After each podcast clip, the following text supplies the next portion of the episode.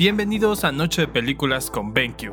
Taika Waititi es un gran director debido a su versatilidad y a, su, sutil pero irónico sentido del humor. Sin duda, su estilo cada vez se vuelve más icónico en el cine contemporáneo. Es por eso que hoy te compartiré 5 datos curiosos sobre este gran cineasta.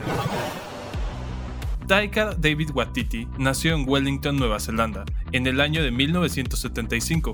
Su padre era pintor y su madre maestra. Él es judío y maorí. En un inicio, Taika utilizaba el apellido de su madre, Cohen, para trabajar como actor, y el nombre de su padre, Waititi, cuando trabajaba como pintor o artista. 4. Waititi tiene 32 créditos de actuación, 13 como productor, 22 en dirección y 21 en guion. En varias ocasiones, Taika ha escrito, dirigido, producido y actuado en la misma película. Increíble, ¿no? 3.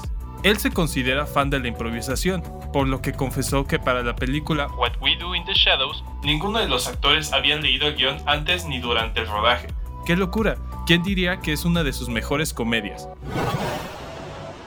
2. Taika Waititi es un auténtico admirador de las mandíbulas postizas, tanto que las ha utilizado en casi todas las propuestas cómicas en las que ha participado hasta la fecha.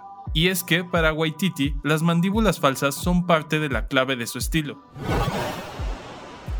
1. Taika Waititi fue el responsable de dirigir el videoclip de Shanks Pony, canción del artista neozelandés H. Prior.